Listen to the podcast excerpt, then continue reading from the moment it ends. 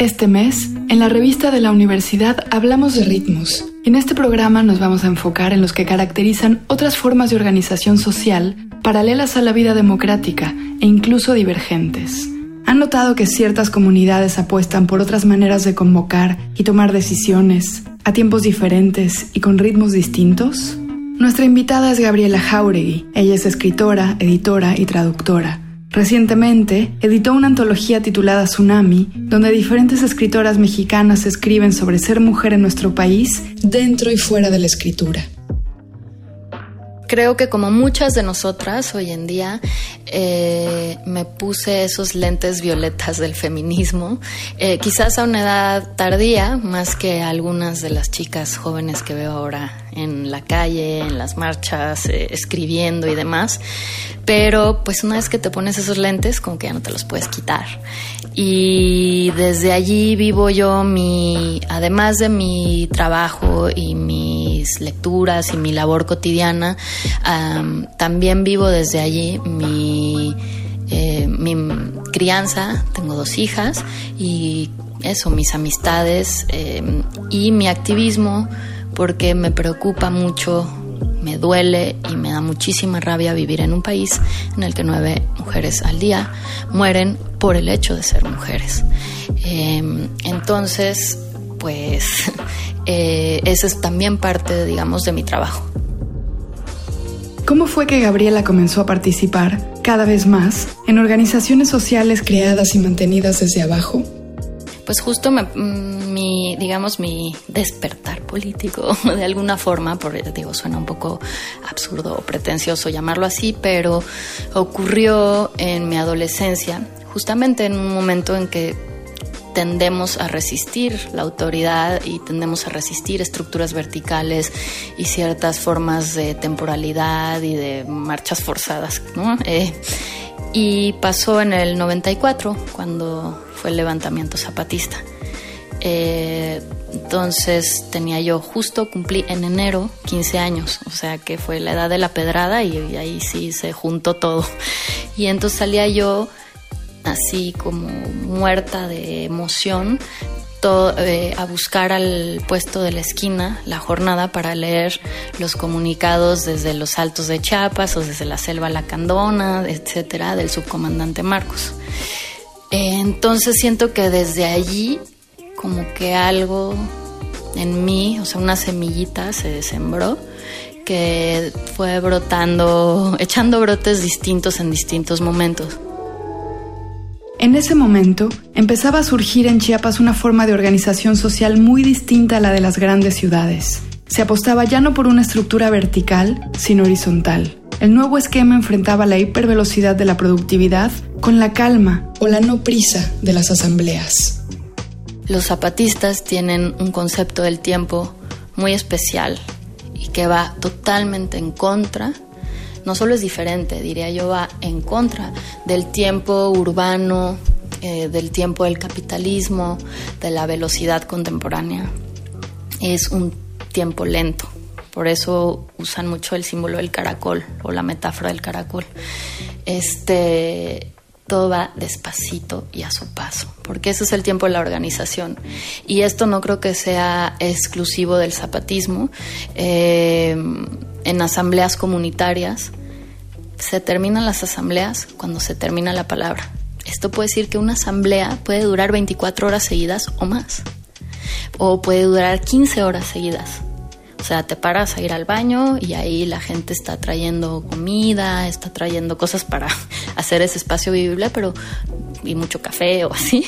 Pero vamos, la, la palabra se acaba cuando se acaba y el tiempo es el que hace falta. Entonces, este, claro, nosotros en la ciudad estamos acostumbradas y acostumbrados a otra temporalidad, eh, a que pues ya tenemos que entrar a hacernos qué o no, nos interrumpe la vida el teléfono, eh, es hora, ¿no? Hay, como tiempos muy marcados y tiempos muy acelerados. Y la, ese como tomar pausas digo, hasta ya es un cliché, ¿no? Como romper con ese ritmo. Digo, ya hay apps en el teléfono, cuando el capitalismo se muerde su propia cola, ¿no? Apps en el teléfono para desconectarte, para tomar tiempo, para meditar, etcétera, etcétera. Pero digamos que esa ser como vivir en cámara lenta, o ni siquiera es lenta, es vivir normal, pero pareciera lenta desde nuestra óptica, es el, ritmo de muchísimos lugares. Y, es curioso, cuando estás fuera de la ciudad, creo que a todas nos ha pasado, que de pronto tienes más tiempo de hacer todo. ¿no? Lo que no pudiste leer, escribir y hacer en meses, de pronto en cinco días de estar en el campo, en la sierra, en otro lado, lo empiezas a hacer. Es increíble cómo el tiempo es se distiende y se, ¿no?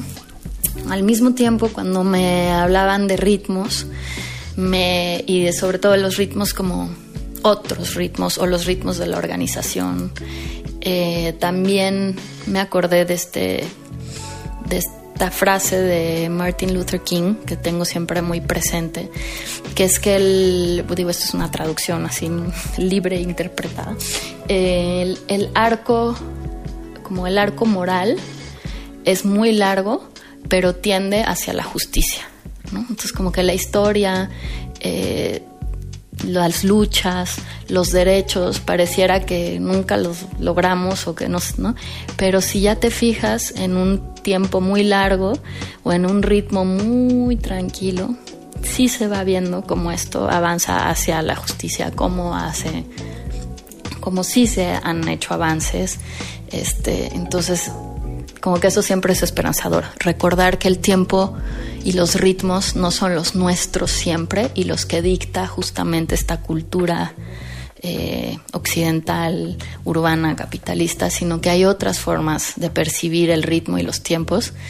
Es súper esperanzador porque entonces nos da, nos da aire y nos da respiro para como que eso, para que el corazón pueda latir como con otra, justo con otro ritmo, ¿no?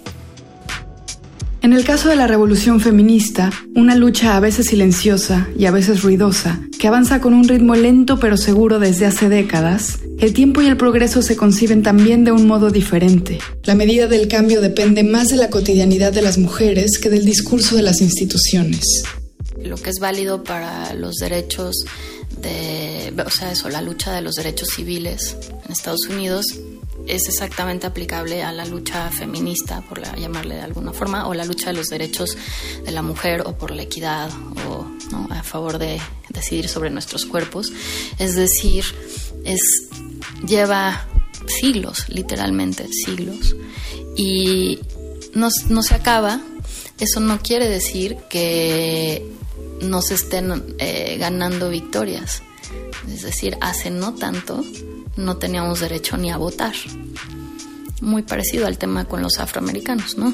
Entonces, este, como que hay muchas, muchas este, cositas que se van ganando y que evidentemente la voracidad, digamos, de la necropolítica también está muy abocada a invisibilizar o desaparecer esos logros, hacernos sentir que en nuestra avidez de velocidad no se está logrando nada y que gane la desesperanza y que mejor tiremos la toalla.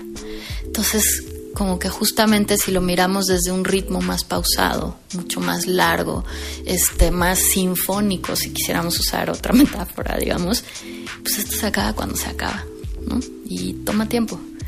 Y eso no quiere decir que no esté pasando nada, ¿no? Incluso para volver a temas musicales me hizo ahorita pensar así de bote pronto en John Cage y en este su pieza del silencio. Y pues pareciera que no está pasando nada en esa pieza, pero son, no me acuerdo cuántos minutos de silencio, pero en realidad están pasando muchas cosas, ¿no? Y es un poco así, siento el ritmo organizativo, el, el ritmo de la lucha, por llamarle de alguna forma, es, un, es una cosa lenta, lenta, en la que pareciera que casi no está pasando nada, pero está hirviendo de actividad y hay muchísimo pasando. Y eso, el mundo se dedica a desesperanzarnos y a que hacernos creer que no está pasando nada, pero no es el caso. Em, y pues eso, la, te digo, lo, lo, que he tenido oportunidad de estar de pronto en asambleas y eh, eso, comunitarias o así, y, justamente lo que reflejan es esa visión del tiempo y de los ritmos. No hay prisa, hay tiempo para todo. Y cuando vienes eso, como de un mundo urbano acelerado, de pronto te empieza a entrar ansia, ¿no? Como de ya, por favor, que pase algo. Y están pasando muchísimas cosas. Simplemente es otro ritmo. Y con que ya que te relajas y dejas de pensar que va a haber resultados este, inmediatos, que sí los hay, pero no de la forma que uno espera, en ese momento te das cuenta y te abres a la oportunidad de percibir cómo late ese otro ritmo. Tenemos más tiempo cuando dejamos a un lado las expectativas de la hiperproductividad y optamos por el ritmo sin prisa de la horizontalidad y el consenso. Podemos entonces escuchar al otro y hacemos espacio para el diálogo. Son los ritmos del desaprendizaje. Si todo lo que nos han enseñado es la velocidad, desaprender la velocidad es aprender la lentitud. Si eh, el privilegio es ir en coche, pues acostumbrarte a ir a pie puede ser muy frustrante. Dices, no, pues llegaba yo a mi casa en cinco minutos y ahora me toma 20 o lo que fuera, ¿no? Este, sin embargo, eh, estás privilegiando otras cosas. Está la imagen esa del coche de Luna Marán, una cineasta de la Sierra de Juárez, de Guelatao, eh, justo usó esa imagen cuando hablaba del tema de género. Y no pedirle a los hombres que de pronto cedan todos sus privilegios es como pedirle a alguien que está acostumbrado a ir en auto que de pronto deje de ir en auto y solo vaya a pie. Entonces es un desaprendizaje incómodo pero de pronto empiezas a notar que pasan otras cosas y a privilegiar otras cosas. Entonces siento que esa puede ser una forma de verlo, eh, sí, de verlo de otra forma, exacto. Llegamos al fin del programa. Para leer más, les recomendamos los artículos Ritmos corporales, ritmos psicológicos, ritmos culturales de Bernardo Fantini y El ritmo del trazo como ritmo del mundo en la pintura china de Yolande Scand. Ambos artículos se encuentran en el número de este mes de la revista de la Universidad de México. Consúltenla en el sitio web www.revistadelauniversidad.mx. En Twitter y en Facebook nos encuentran como arroba revista-unam. Y escríbanos sobre este programa a arroba shubidubi. Gracias a Yael Vais, Miguel Alvarado y Andrea González. Yo soy Elvis Lisiaga. Hasta pronto. Este programa es una coproducción de la Revista de la Universidad de México y Radio UNAM.